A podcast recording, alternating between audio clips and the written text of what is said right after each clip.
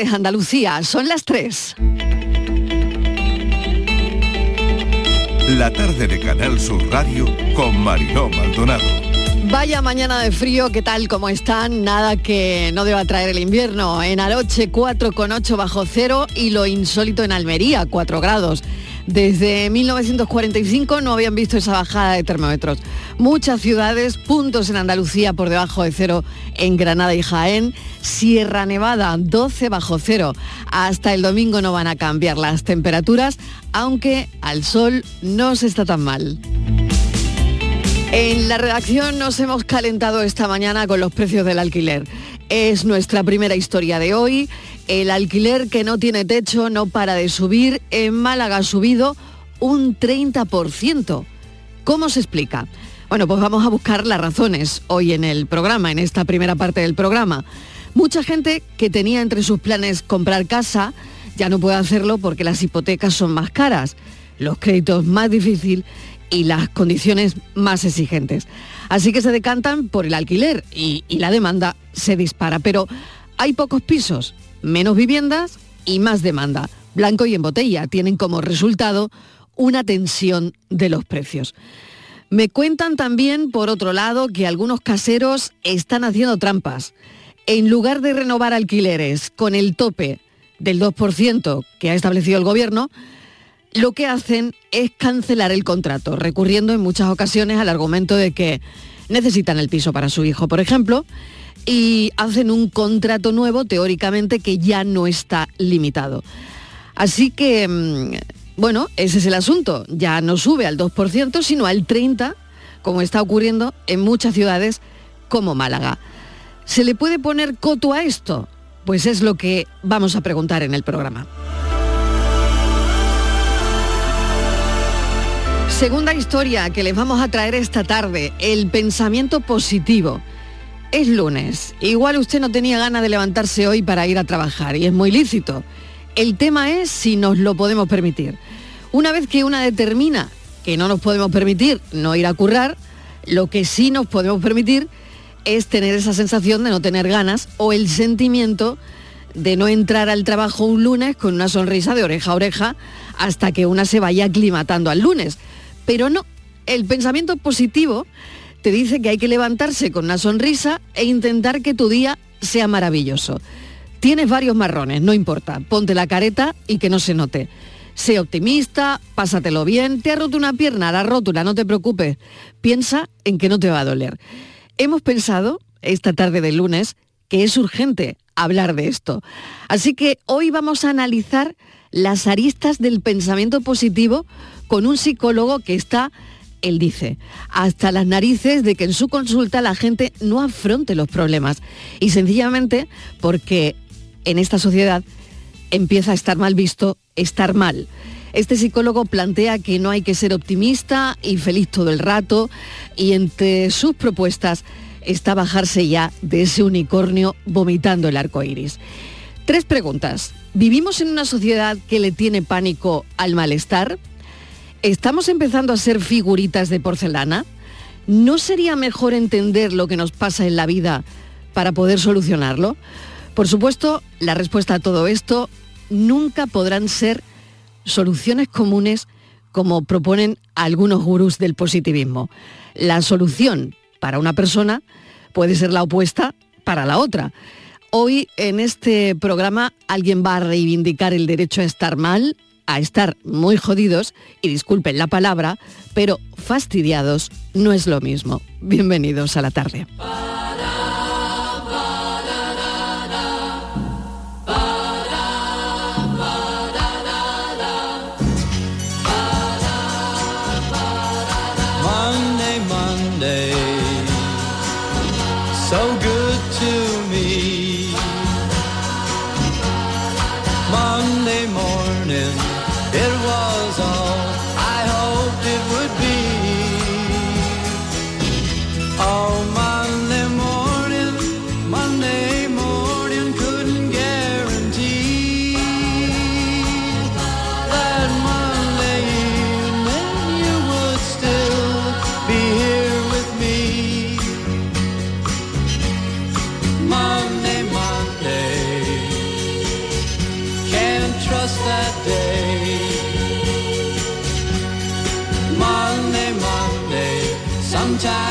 Just turns out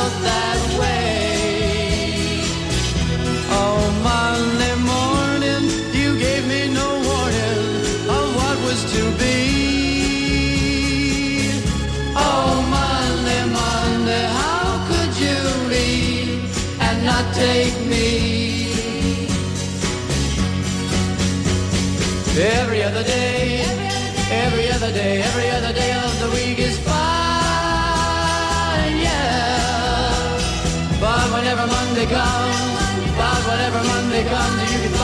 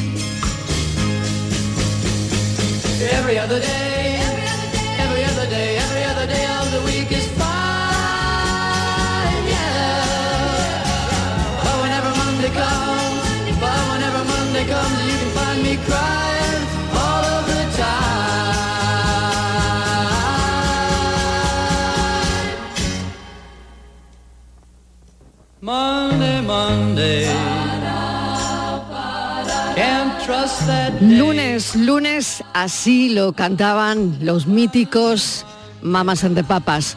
Bueno, como es lunes, un aviso que no me puedo olvidar, que además lo han contado ya nuestros compañeros de los servicios informativos de esta casa, lo hemos oído en el informativo de Fran López de Paz. Aviso para aquellos padres que hayan comprado en los últimos meses en Tiger eh, una pasta de modelar tipo slime el sistema de alerta rápida de productos peligrosos no alimentarios de la Unión Europea ha advertido sobre un riesgo de niveles de boro en un paquete de cinco arcillas ligeras de colores para moldear en em, venta en, las tiendas Tiger y si lo han comprado pues tienen que estar atentos. Vamos a comentarle eh, cuál es el número de lote. El número de lote es 23 85 60 y la referencia 30 14 89. La OCU recomienda a los consumidores que lo hubieran adquirido comprobar esa referencia del producto porque por prudencia este, estas pastillitas de slime pues hay que alejarla, eh, tienen que quedar fuera del alcance de los niños y estar atentos a cualquier síntoma extraño. Porque tienen boro, ¿eh? Eh, tienen que recordar eso. Esta- este sistema de, de arcilla para modelar, que normalmente se le compra a los pequeñines para que hagan figuritas, pues contienen boro. Así que repetimos de nuevo el número de lote 238560 y la referencia 301489. Son cinco botes transparentes con arcilla para moldear de cinco colores, azul, morado, rojo, verde y amarillo.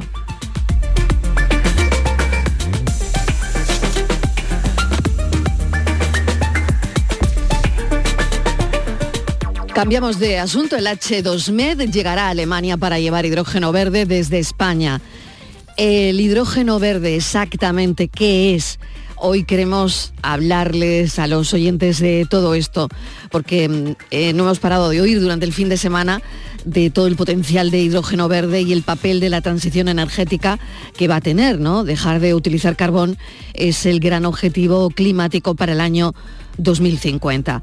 Con el cambio climático el futuro pasa por energías limpias y renovables, renovables quiero decir, y el hidrógeno verde aspira a convertirse en un actor principal en ese nuevo escenario. Vamos a hablar con Miguel Antonio Peña, que es secretario de la Asociación Española del Hidrógeno. Señor Peña, bienvenido, gracias por atendernos.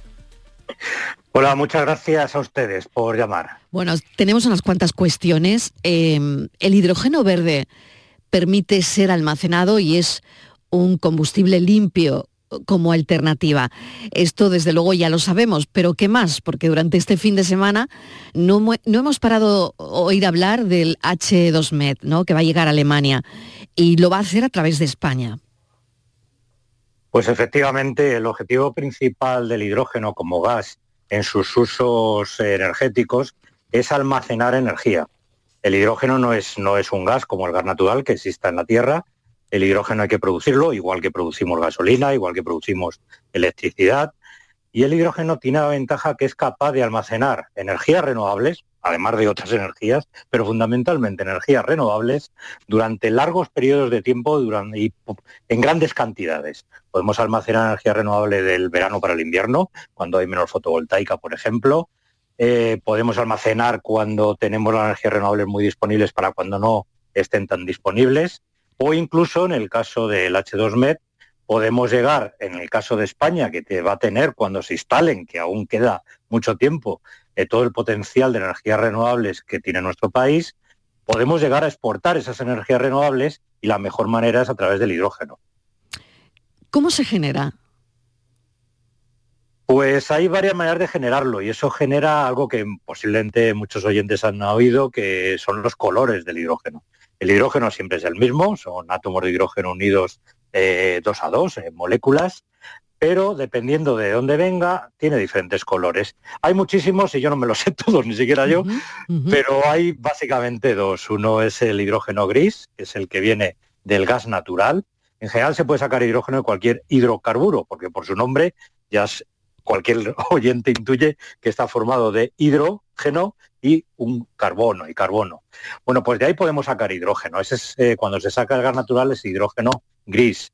Y es un hidrógeno que produce CO2 al final, porque el carbono tiene que ir a algo y ese algo es el CO2. El hidrógeno verde, que es el que realmente nos interesa, es hidrógeno que viene de energías renovables. Y en principio es tan limpio como la energía renovable que lo genera. Si la energía renovable es renovable y sostenible, el hidrógeno que producimos va a ser renovable y sostenible también. Y justamente es objetivo, almacenar esa energía renovable. Señor Peña, ¿qué peso tiene España en el hidrógeno? ¿Qué tipos de empresa em, hay para hacerlo y, por otro lado, qué tipos de puestos de, trabajo puede generar. Pues en los últimos 20 años la verdad es que España ha ido a paso muy lento, ha habido proyectos. Nuestra asociación, la Asociación Española del Hidrógeno, se fundó en el año 2002, cumplimos el año pasado 20 años, y aunque ha habido proyectos, los proyectos no han tenido continuidad. Pero ahora no, ahora las cosas han cambiado mucho y el hecho de que estamos haciendo entrevistas quiere decir que a mucha gente le está interesando el hidrógeno.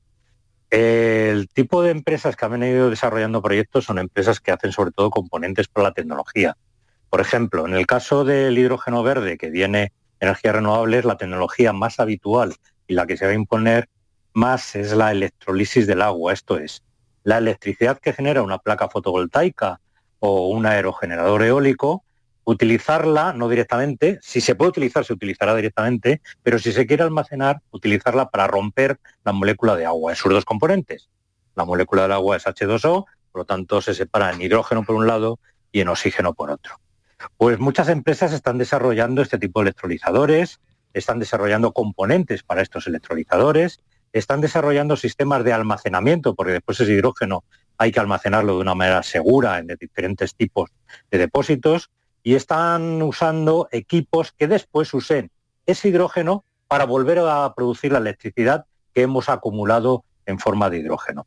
Con lo cual tenemos mucho potencial porque hay muchas empresas de diferentes sectores involucradas y el empleo que pueden proporcionar es muy proporcional a las energías renovables. El hidrógeno sin las energías renovables no es nada. Es un apoyo, una, como suelo decir en muchas charlas, una última frontera de las energías renovables para que se puedan expandir, para que puedan llegar a ser nuestra producción fundamental de energía.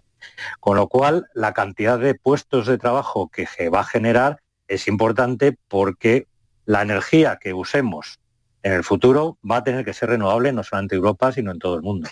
Claro, y una se pregunta, ¿cuándo llegarán las primeras plantas de, producción y, el coste de todo esto, ¿no? Em, todo esto es, em, no sé, ya está usted contando lo que genera, ¿no? Pero ¿cuánto cuesta todo esto?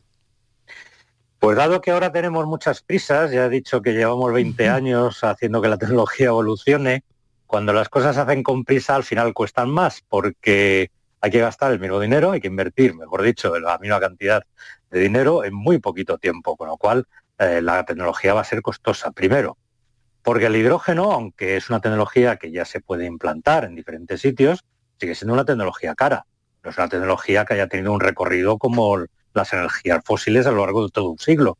Es una tecnología que ahora empieza a ser comercial y por lo tanto sigue siendo cara. Concretamente, el hidrógeno verde que he mencionado, el que viene de energías renovables, sigue siendo, dependiendo del emplazamiento, porque dependiendo del emplazamiento el coste de la energía renovable es diferente, por eso España tiene más posibilidades que, por ejemplo, el norte de Europa, pues dependiendo del emplazamiento puede oscilar entre los 4 o 5 euros el kilo de hidrógeno. Comparado con el hidrógeno gris que viene del gas natural, que no llega a 2 euros el kilo, pues por ahora no hay manera de competir. Pero lo previsible es que el avance de la tecnología, los grupos de investigación como el de trabajo y la implementación de estos sistemas haga que los precios bajen y las previsiones son que para el 2030 en España podamos reducir el hidrógeno verde a un precio inferior a los 2 euros por kilo. Ya va a ser competitivo. Pero hace falta mucha inversión para esto. Hace falta inversión para las infraestructuras. Hace falta inversión para el uso.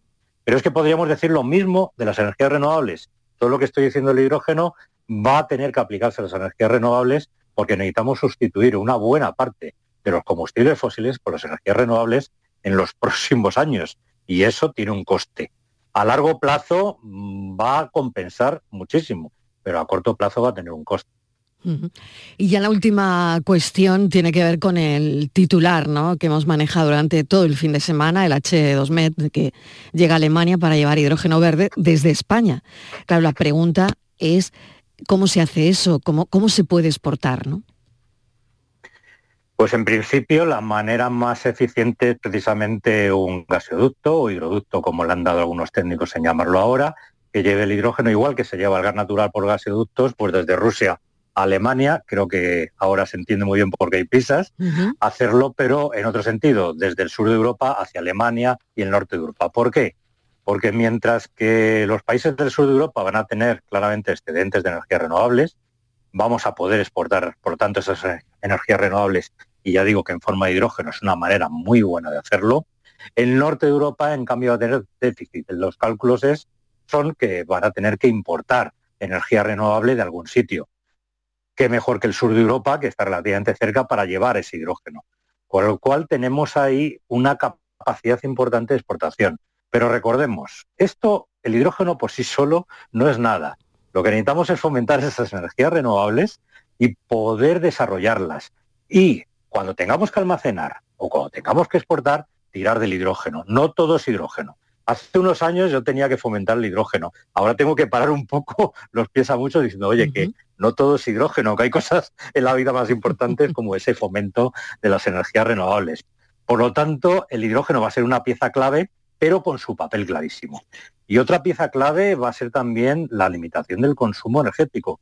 Hay que pensar que Europa, Estados Unidos sobre todo, están consumiendo por habitante una cantidad de energía que podríamos considerar insostenible.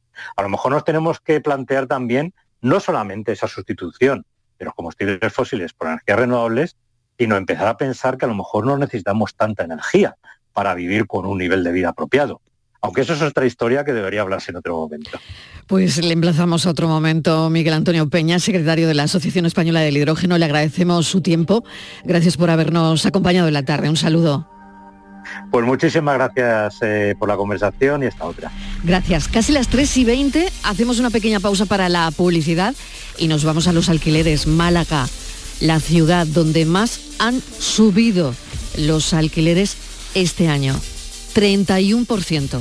Ahí es nada.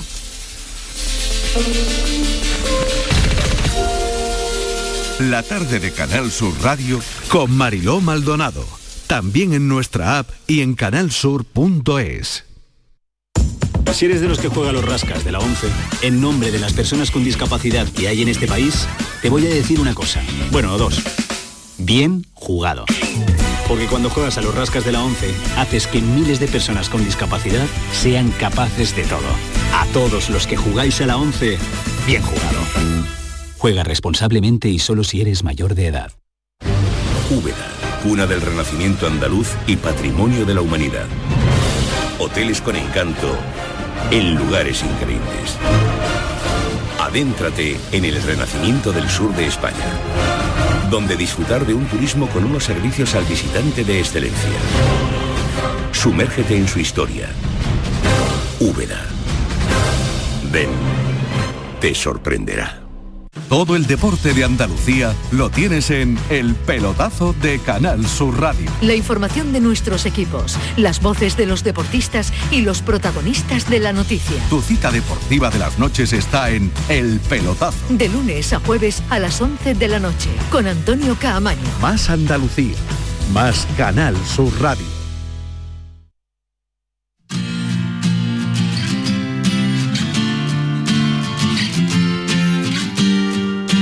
La tarde de Canal Sur Radio con Mariló Maldonado.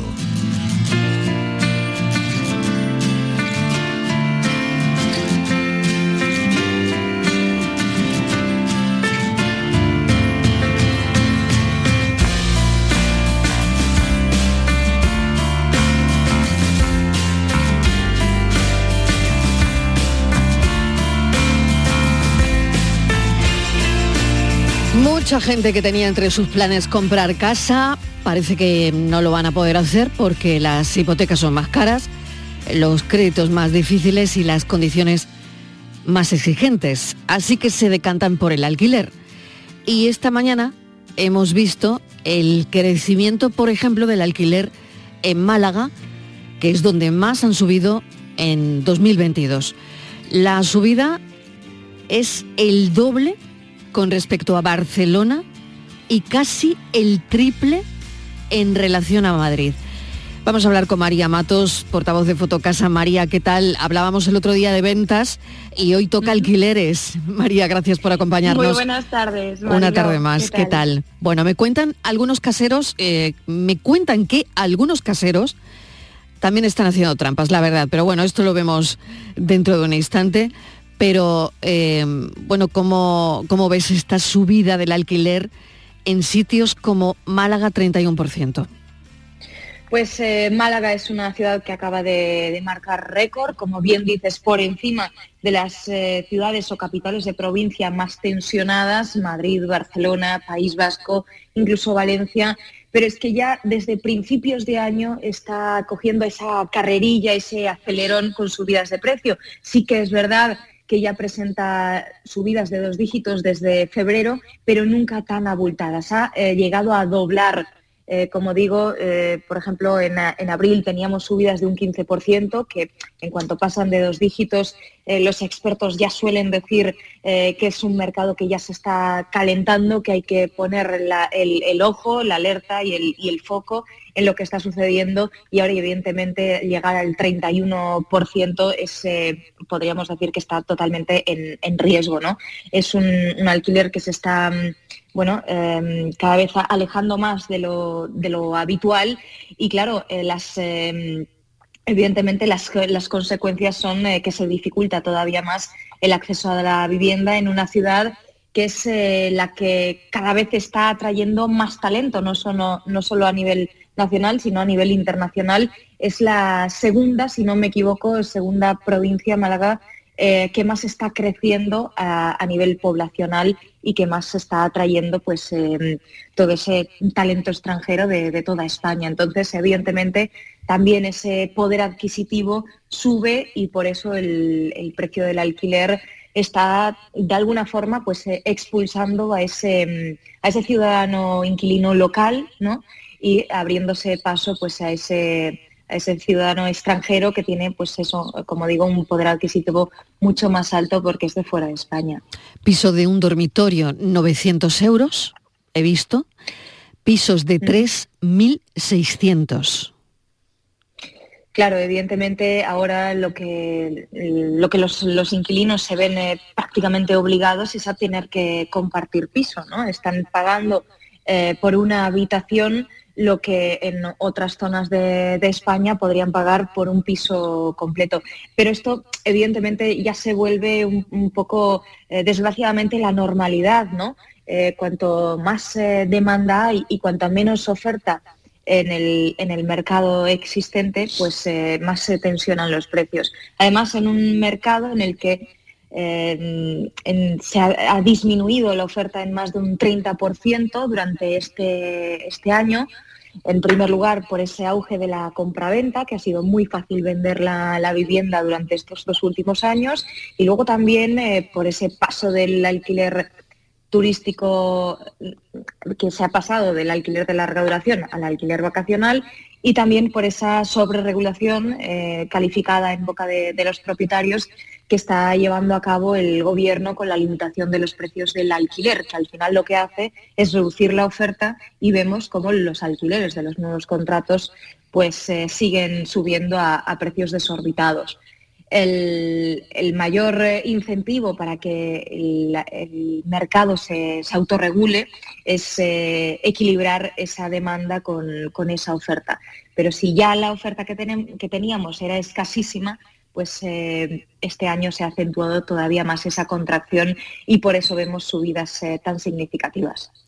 Claro, es lo que decía al principio, me han llegado a contar que algunos caseros, mm, en lugar de renovar alquileres con el tope del 2%, pues lo que hacen es cancelar el contrato, mm, recurriendo en muchas ocasiones a argumentos de que necesitan el piso y que me imagino que en algunos casos serán algo- argumentos legales. Y bueno, pues ya no sube al 2, sino al 30, como, como está ocurriendo en, en Málaga, por ejemplo, ¿no? Eh, Yo no Claro, sé si a esto se le puede poner coto o no, pero lo veo difícil, ¿no?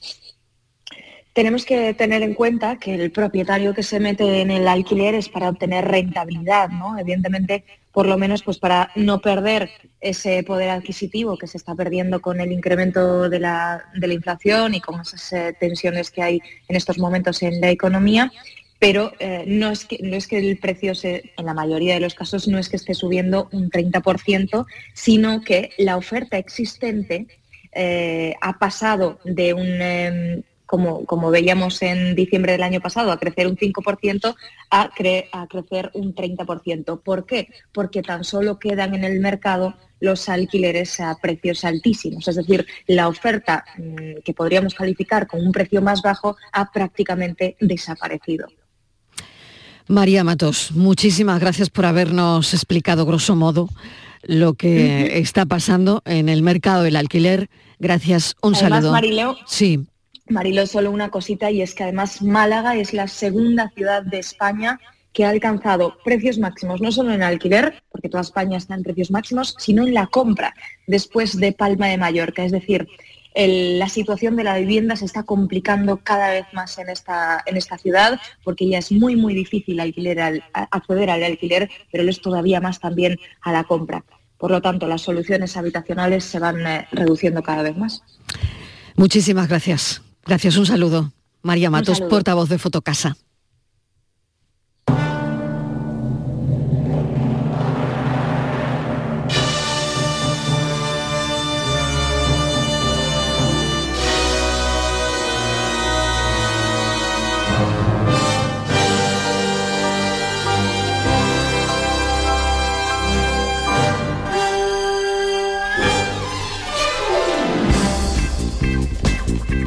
Lo que les vamos a contar no es ciencia ficción. Eh, hemos requerido al doctor Fisión, que es divulgador científico en redes sociales, embajador de la revista Muy Interesante, para que nos explique unas ondulaciones en el tejido cósmico que pueden revelar el inicio del tiempo. Los investigadores dicen que pueden comprender mejor el estado del cosmos poco después del Big Bang, aprendiendo de esas ondulaciones. Claro, nos hemos preguntado, ¿y esto qué es? ¿Y esto qué puede revelar? ¿Y esto qué puede decirnos del tiempo? Doctor Fisión, bienvenido, gracias por acompañarnos. Muchísimas gracias, un honor estar aquí con vosotros. Cuéntanos, bueno, esto, eh, madre mía, qué- qué de noticias que tampoco sabemos cómo poner en pie, porque esto lo han contado algunos físicos, ¿no? Eh, que han avanzado en el descubrimiento de cómo utilizar las ondulaciones en el espacio-tiempo. Pero no pienses que ese problema lo tenéis solo vosotros. Es que está habiendo tantas noticias relacionadas con la física, con la astronomía, con las ciencias en general, que es que no damos abasto los divulgadores para, para contarlas. ¿Por dónde empezamos, doctor Fisión? Pues Tenemos un gran problema con saber qué, qué había en el inicio de los tiempos, ¿no? en, en el Big Bang. Y esto es porque el Big Bang ocurrió hace 13.770 millones de años. Año arriba, año abajo, ¿vale? Y las primeras estrellas surgieron hace 400 millones de años. Entonces, ¿dónde está el problema? Antes de esto no podíamos ver porque no había luz. Eh, es lo que conocemos como la edad oscura. Sin embargo, los científicos han logrado mirar antes de ese momento, ¿no? Y lo han conseguido con un gran avance. Y es utilizar las ondulaciones del espacio-tiempo, que se conocen como ondas gravitacionales, para conocer el origen del universo, ¿no? Los investigadores están contando que pueden comprender mejor el estado del cosmos poco después del Big Bang, aprendiendo cómo las ondulaciones en el tejido del universo fluyen a través de los planetas y el gas entre las galaxias. Observando estas ondas gravitacionales, eh, podemos ver cómo han afectado a la materia y a la radiación que podemos observar hoy. Es decir, estas ondas gravitacionales producen una especie de marca en la materia que nosotros podemos observar. Habría que preguntarse, claro que son estas ondas gravitacionales de las que vamos a oír hablar un montón en estos días. Son ondulaciones en el tejido cósmico y estas ondulaciones pueden revelar el inicio del tiempo. Estas ondas fueron predichas por Albert Einstein en 1916 como consecuencia de su teoría de la relatividad. Y son perturbaciones en el espacio-tiempo causadas por el movimiento de objetos muy densos. Viajan a la velocidad de la luz y fueron detectadas por primera vez en 2015 por este observatorio eh, de ondas gravitacionales por interferómetro láser que conocemos como LIGO. ¿Qué es lo que han conseguido en resumen estos dos investigadores? Han creado unas fórmulas que y esto es lo más importante, en teoría, podrían llevar a las ondas gravitacionales a revelar propiedades ocultas de los cuerpos celestes. Por ejemplo, en distancias, en estrellas que se encuentran a, distancias de muchísimos años luz. Cuando estas ondas fluyen a través de la materia, crean una luz y estas eh, características dependen de esta densidad de la materia. De esta forma, un físico podría analizar esta luz y descubrir propiedades de una estrella que esté a millones de años. ¿no?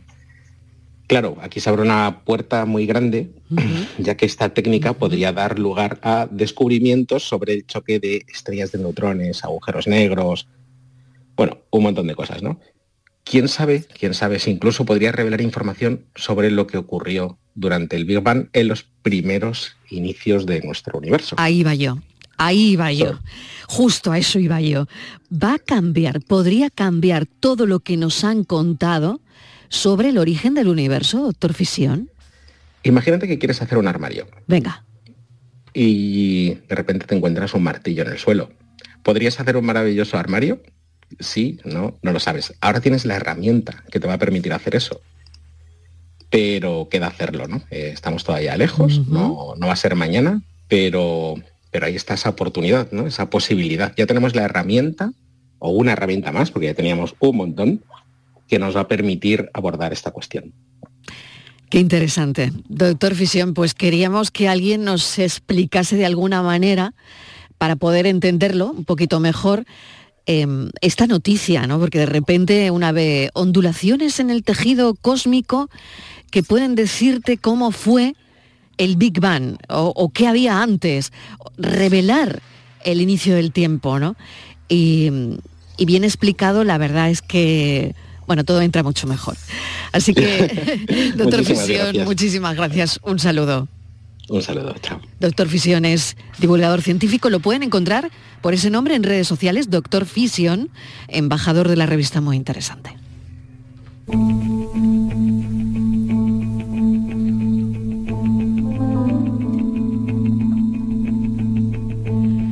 La foto del día tiene que ver con el frío. Es invierno, ha llegado y es una imagen bellísima que hasta para verla hay que abrigarse. Parecía que no iba a llegar, que este año abrigos, guantes y gorros se quedaría invernando en nuestros armarios.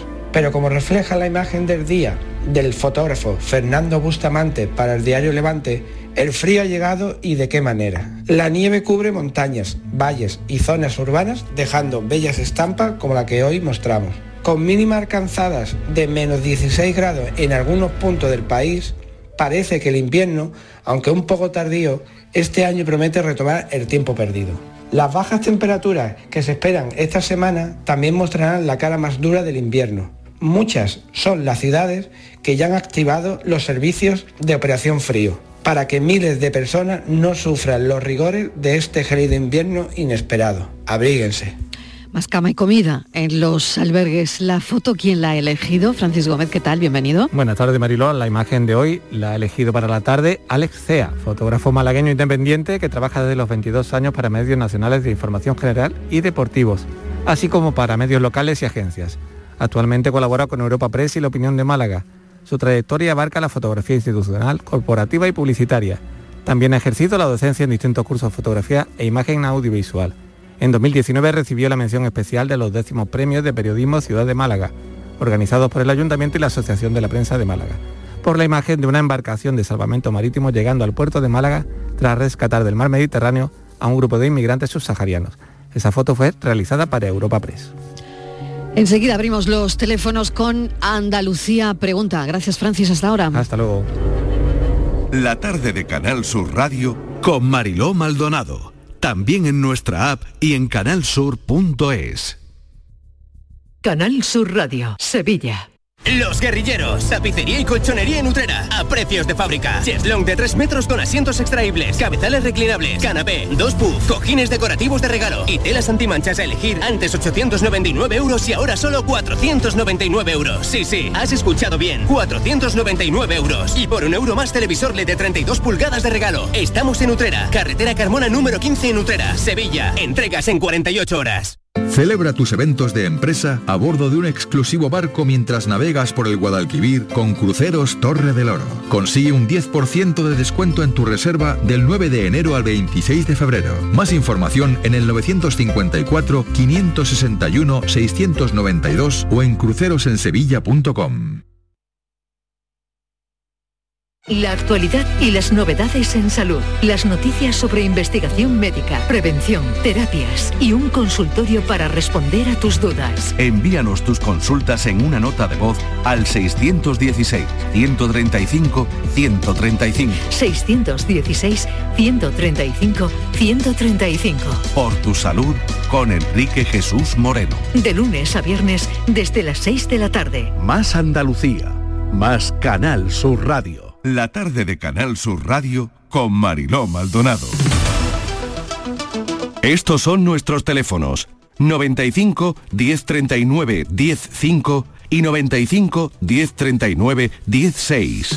Algún asunto que explicarles que las renuncias a herencias se triplican en 12 años debido a las deudas y cargas económicas. Son datos que ha facilitado el Colegio General del Notariado que indican que en los primeros seis meses del año 2022 hubo casi 29.000 renuncias en toda España. De esto hablaremos, pero recordarles los teléfonos 670 94 30 15, 670 940 200 por si quieren dejarnos un mensaje de audio.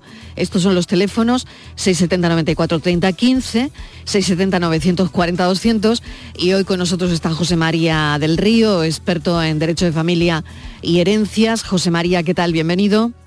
Bien hallada, Marilo. Buenas tardes. Estíbaliz Martínez, que está en nuestra mesa de redacción. Estíbaliz, ¿qué Hola, tal? ¿qué tal? Buenas tardes a los bueno, dos. vamos con este asunto, Sí, las vamos. renuncias a herencias, si te parece. Sí, vamos a ver qué nos dice José María del Río, porque es, un, es una noticia que nos ha llamado muchísimo la atención. Son datos, Marilo, lo comentabas ahora, facilitados por el Colegio General de Notarios. Y José María, es que las renuncias a las herencias, gente que dice no quiero heredar, se han triplicado. Y bueno, eh, si miramos, por ejemplo, según el Colegio General de Notarios, los primeros seis meses del año pasado, más de 28.000 renuncias en toda España. ¿Esto se había dado antes? Bueno, mm, las renuncias a la herencia han sido, ha sido una cuestión que, que siempre ha ocurrido por cuanto está en el Código Civil. Y el Código Civil es del- de finales del siglo XIX. Es decir, la renuncia a la herencia es una figura jurídica que existe, que está, que se ha dado en nuestro derecho y que de alguna manera continúa vigente en el Código Civil. ¿Por qué ahora más? Pues, por ejemplo, por el costo, lo gravoso que significa en determinadas situaciones heredar. porque a lo mejor yo no tengo dinero para poder pagar todos los impuestos que se derivan de la adjudicación de una herencia. No ya solo, no ya solo el impuesto de sucesiones, que como bien sabemos en Andalucía eh, prácticamente eh, está exento en determinadas cantidades, pero en otras comunidades de alguna manera no existe esa exención del impuesto de sucesiones y es importante. Y el impuesto de sucesiones se tiene que pagar con carácter previo a adjudicarte o a transmitirte la propiedad de un bien. Y por consiguiente, si yo no tengo dinero para responder de lo que tengo que pagar previamente para hacerme con la propiedad de una vivienda, pues lo lógico es renunciar. ¿Por qué? Porque con la renuncia evito tener que admitir o que acoger también el pasivo de la sociedad, que no es ya la finca, sino todas las deudas que contrajo en vida el testador y por consiguiente no tener posibilidad de poder pagar todos los impuestos y cargas que derivan de la, de la, de la, de la adjudicación y por consiguiente es mejor eh, eh, no quedarme con nada a tenerme que quedar con una deuda que no podré pagar. No ya solo por el impuesto de sucesiones, hay que tener también en cuenta que ese incremento patrimonial también tiene una respuesta o también tiene un reflejo en el impuesto sobre la renta de las personas y en el impuesto del patrimonio. Es decir, ese incremento patrimonial va a suponer una fijación de una serie de unos baremos que pueden ser distintos por el valor que está tasado el bien que yo me adjudico. Es decir, que si eh, no tengo capacidad económica como para hacer frente a una herencia, pues normalmente es mejor renunciar que adjudicártela con todas las consecuencias que eso deriva. Vamos a recordar el teléfono del programa, las líneas abiertas a esta hora. Estos son nuestros teléfonos 95 1039 105 y 95 1039 16. 670 94 30 15, 670 940 200. Si tienen alguna consulta que hacer directamente a José María del Río, este es el momento. Lo ha hecho Esmeralda. Bienvenida, Esmeralda. Hola, buenas tardes, Mariló. ¿Cuál es su problema? Cuéntenos. Eh, vamos a ver, eh, nosotros hicimos a través de un gestor eh, el trámite del expediente de testamentaría. Entonces digamos que el gestor fue el que lo tramitó. Pero cuando mi hermano fue, digamos, al, al banco, que fue, vamos, a la Caixa, sí. no le comentaron en ningún momento que eso tenía coste, en ningún momento. Y cuando volvió a los cuantos días que le dijo el director del banco que se acercase por allí por si para comprobar que todo estaba bien, le dijo que, claro, antes de firmar él, porque somos tres hermanos, digamos, los que hemos heredado, pues que eso tenía un coste de 96 euros. Entonces, mm, primero que, no sé, me parece una cantidad demasiado, demasiado dinero, digamos, para no hacer nada, porque lo único que hicieron es revisar que todo estaba bien. Ellos no hacen nada. Y, después que no me parece lógico que no, Mm. que no te digan el cargo que tiene, digamos, lo que te va a costar Ya. un trámite que tú tengas que hacer. No lo veo lógico. Claro, quiere saber si esto es correcto o no, si esto Eso es, es, legal. claro, Vamos a preguntárselo a José María del Río. José María. Vamos a ver, legal sí es, por cuanto de alguna manera se lo han cobrado se lo van a cobrar. Eh, no solo es comprobar que todos los datos económicos están bien, eh, de alguna manera la entidad bancaria tiene una doble misión. Uno, eh, garantizar que primero se paguen los impuestos y dos, modificar los titulares de la cuenta, anular la cuenta anterior que estaba a nombre del heredero y abrir y aperturar una cuenta a nombre de los nuevos titulares. Es decir, eh, esas, esas condiciones, esas consideraciones siempre o normalmente están eh, contenidas en lo que nosotros llamamos la letra pequeña. La letra pequeña de un contrato que cuando yo a- abro, aperturo una cuenta corriente, existen una serie de gastos que de alguna manera eh, mi, necesidad de tener una cuenta porque me van a ingresar, por ejemplo, la nómina, es de tal, de tal entidad o de tal urgencia que no eh, eh, estoy de acuerdo, que no estoy eh, viendo o visionando esa letra pequeña. Pero eh, si, si, la entidad bancaria lo va a cobrar es que seguramente formará parte de lo que es el contrato. Pero no por solo hacer bien o, o, mal eh, si los documentos que ellos han presentado son, están bien o mal, no, sino por esas circunstancias, esos requisitos, esas nuevas eh, condiciones que tienen que plantearse dentro de lo que es la entidad bancaria, porque ya no existe el titular que falleció y ya existen nuevos titulares que de alguna manera van a ser titulares de ese saldo que existían en la cuenta anulada. Muy bien. ¿Lo ha entendido? Sí, sí, lo que pasa es que no, no me deja de parecer mucho dinero, la verdad. Claro, no me deja de parecer mucho dinero, pero bueno. Esmeralda, pues ahí tiene la respuesta. Muchísimas Pues gracias. muchísimas gracias, ¿vale? A Un saludo, un saludo. Buena tarde. para Recordamos de nuevo el teléfono del programa. Esto es la tarde de Canal Sur Radio y tenemos una sección que se llama Andalucía Pregunta. Estos son nuestros teléfonos 95 1039 105 y 95 1039 16. Para los mensajes de audio, 670 94 30 15, 670 940 200. Hola, buenas tardes. Eh, soy Alejandra, llamo de Marbella. Mira, yo estoy, casada y tengo separación de bienes. Ahora nos queremos cambiar de vivienda. Eh, la vivienda actual es de mi propiedad, pero para venderla me han dicho que tiene que, que tiene que firmar mi marido porque es su residencia habitual. Eso es así. Y, para comprar otra vivienda eh, a mi nombre también tendría que firmar mi marido. ¿Esto por qué es? José María. Pues vamos a ver, es tan fácil como lo siguiente. Además, aquí, aquí el Tribunal Supremo ha modificado su criterio hace bastante recientemente. Vamos a ver. Eh, existe lo que en derecho de familia se llama eh, la atribución de voluntaria de ganancialidad. ¿Qué significa?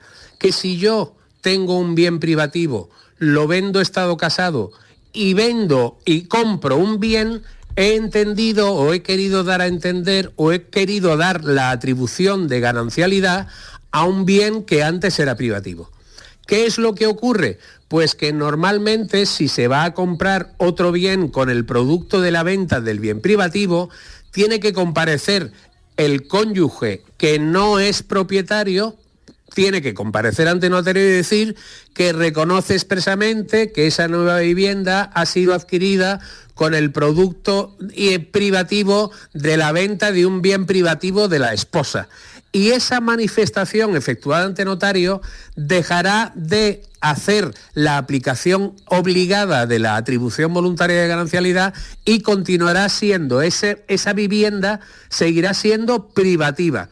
El tema del domicilio conyugal es una consideración que se lo han dicho y hasta cierto punto es cierta, que cuando existe el concepto de vivienda habitual o vivienda conyugal, existe cierto, eh, cierta exigencia por parte del Código Civil de cuando menos eh, requerir o exigir el consentimiento del otro progenitor, porque al ser vivienda habitual, si uno de los dos vende y de alguna manera al otro que no es titular lo dejan en la calle, la ley permite y la ley posibilita y la ley obliga a que esa persona que tiene una residencia habitual privativa haga esa manifestación para que de alguna manera el cónyuge que no tiene propiedad, que no es de suya la vivienda, pero que ha residido durante un tiempo en una vivienda que es vivienda conyugal, no pierda sus derechos de habitación. María Teresa de Sevilla nos está llamando. María Teresa, ¿qué tal? Bienvenida. Hola, buenas tardes. Adelante. Mm, Mire, no sé si es el, el lugar o no, pero Bueno, usted yo es que cuéntenos. he Mm. solicitado un certificado al Instituto Nacional de la Seguridad Social Sí. hace dos meses y medio y todavía no tengo respuesta. No sé si eso es normal o qué está pasando. Bueno, a ver si Porque José además María... intento coger cita en la página web y es imposible. Vale. Y estoy desesperada, la verdad, porque es un Sí. documento que me hace falta para mi jubilación. Ajá. Y no lo tiene todavía. No lo tengo. No, No no, lo puedo tiene. solicitarla hasta que no tenga ese documento. Bueno, José María, ¿qué puede hacer? No sé. Bien, pero vamos a ver una cosa. Mire usted, eh, eh, el, el documento que usted ha solicitado es el documento que la entidad que le va a tramitar la jubilación necesita. ¿Qué significa eso? Normalmente se sobreentiende que la administración que va a tramitar, por ejemplo, el expediente de la prestación de jubilación, ya tiene dentro de sus archivos todos los documentos referidos a la persona que solicita No. la jubilación. No lo tiene. mire usted, Bien. soy de Mufase. Soy Ah, de Muface, es distinto. profesora. Bien. Es Bien. distinto, Entonces es que fácil, vamos a ver. ese certificado Sí. para poder tramitar mi jubilación a través del portal docente. Claro, claro, es que es diferente. Bueno, José María, a ver. Bien, pero tenga en cuenta una cosa. Cuando usted solicita un documento a la administración, eh, la administración tiene que tener un plazo de tiempo para contestar y responder.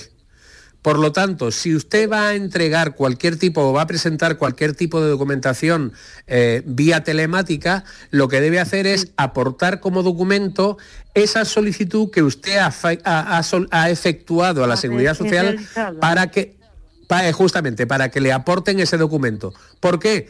Porque de alguna manera eso sería objeto de lo que se llama una subsanación, que permite a la MUFACE tener por presentado un documento que ha sido solicitado a otra administración, pero que en ese momento no lo tiene usted. Por consiguiente, puede usted hacer esas do- es dos cosas. Primero, presentar la documentación con esa solicitud de documentación. Y segundo, volver a reiterar a la Seguridad Social la solicitud de ese documento acompañando lo que le está pidiendo Muface. Ah, de acuerdo. María Teresa, Pues sí, muchas pues gracias. muchas nada, gracias. que tengas suerte, ¿eh? Igualmente, buenas Venga, tardes. gracias, buenas tardes. De María Teresa de Sevilla a Margarita de Málaga. Margarita, bienvenida. Hola, buenas tardes. Hola, adelante, cuéntenos.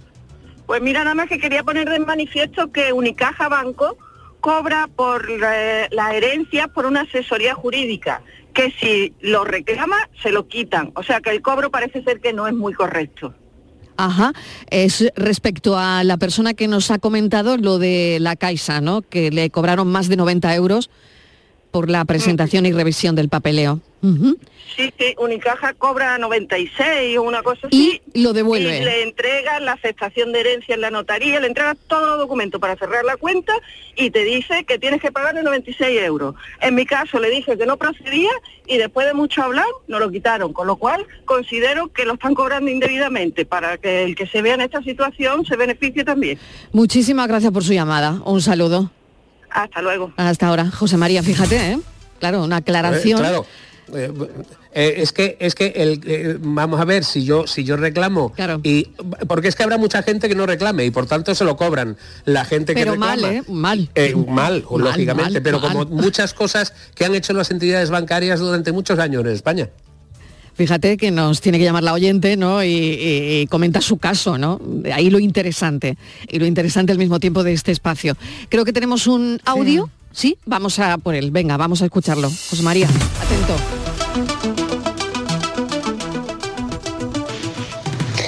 Buenas tardes. Bueno, pues mi pregunta es la siguiente. Si tú heredas algo de tus padres que ya no están en vida y nuestros padres en vida lo han pagado, estos impuestos, porque cuando fallecen los herederos tienen que seguir pagando si quieren heredar. Nunca lo he entendido y jamás lo entenderé, porque pienso que es un robo. Nuestros padres lo pagan en vida y ahora cuando fallecen sus herederos también lo pagan.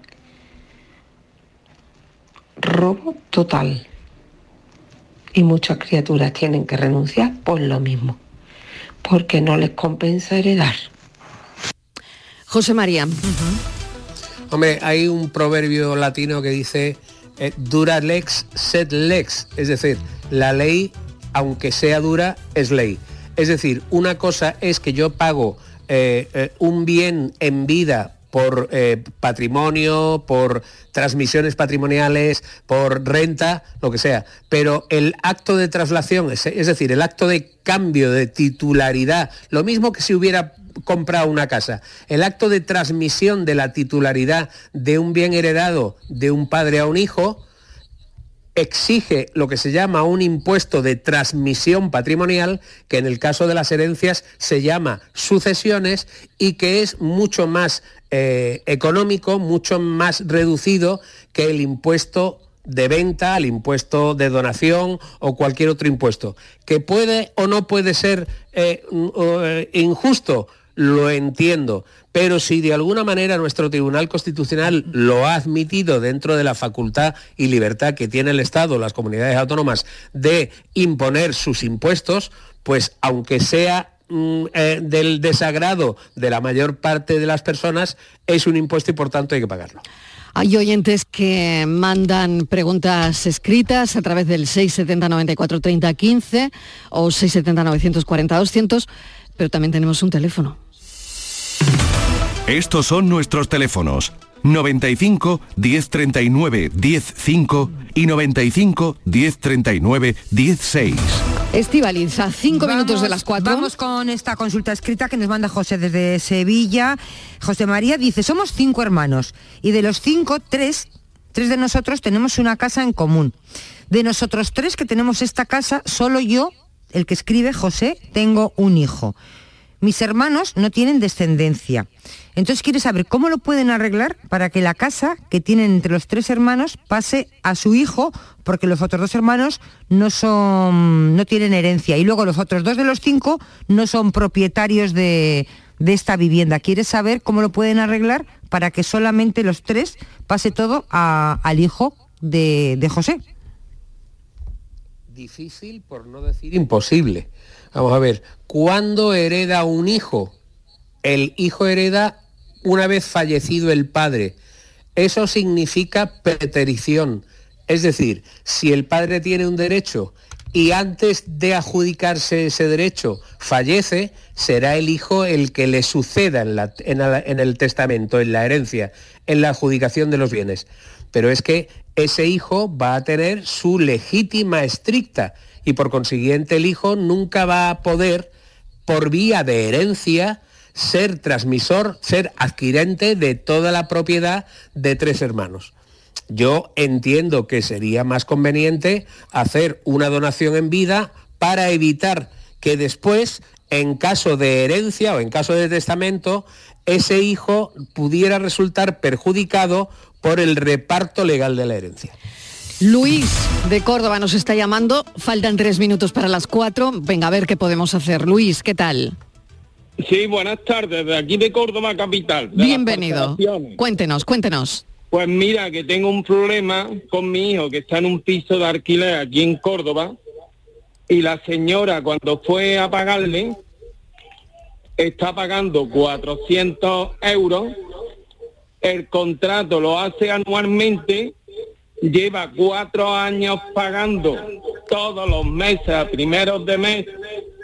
Y la señora esta, pues cuando ha ido a cobrarle el piso, se cayó, cogió el sobre, lo contó muy bien contado y después le dice a mi hijo que en breves días tiene que dejar piso, pero ya, que su hijo se, se ha divorciado y que necesita el piso cuando mi hijo no debe ni un mes. Que le da igual que se vaya debajo un puente, puentes no hay porque tienen ya los puentes todos coídos en Córdoba, ¿me entiendes? Y lo que no entiendo, cómo esto puede suceder. Yo le he dicho que no se vaya. Que no se vaya, pero tiene que ir todo infantería a la reina número dos de Muriano. Madre porque mía. él no debe nada. Vamos a ver. Eh, me quedan dos minutos, eh, José María. A ver, a ver, rápido. Vamos a ver, mire usted. Lo Uno, que está un minuto, un la- minuto. lo que está ejercitando la propiedad se llama, eso, eso es así, ese, es un desahucio por necesidad. Si yo necesito un alquiler en una vivienda para mi hijo, puedo iniciar un procedimiento de desahucio por necesidad. Pero yo le aconsejaría también a su hijo que no se vaya, por cuanto el desahucio por necesidad puede perfectamente terminar en un juzgado y eh, no va a ser tan automático como lo dice esta señora, sino que el juzgado dará un tiempo tanto de desarrollo del procedimiento como para cumplimiento de la sentencia que permitirá que su hijo pueda en ese tiempo volver a buscar otra cosa. Luis, que no se vaya. Lo ha oído, ¿no? María, que está en un en minorista, está echando ocho horas, no cobra más de mil euros y tiene que pagar en otro piso dos meses, va a la Junta de Andalucía un mes. Luis, claro, me quedo, me quedo sin tiempo. inmobiliaria. Claro, me quedo sin tiempo. Luis, que no se vaya, es lo que ha dicho José María del Río. Gracias a todos. Noticias, seguimos.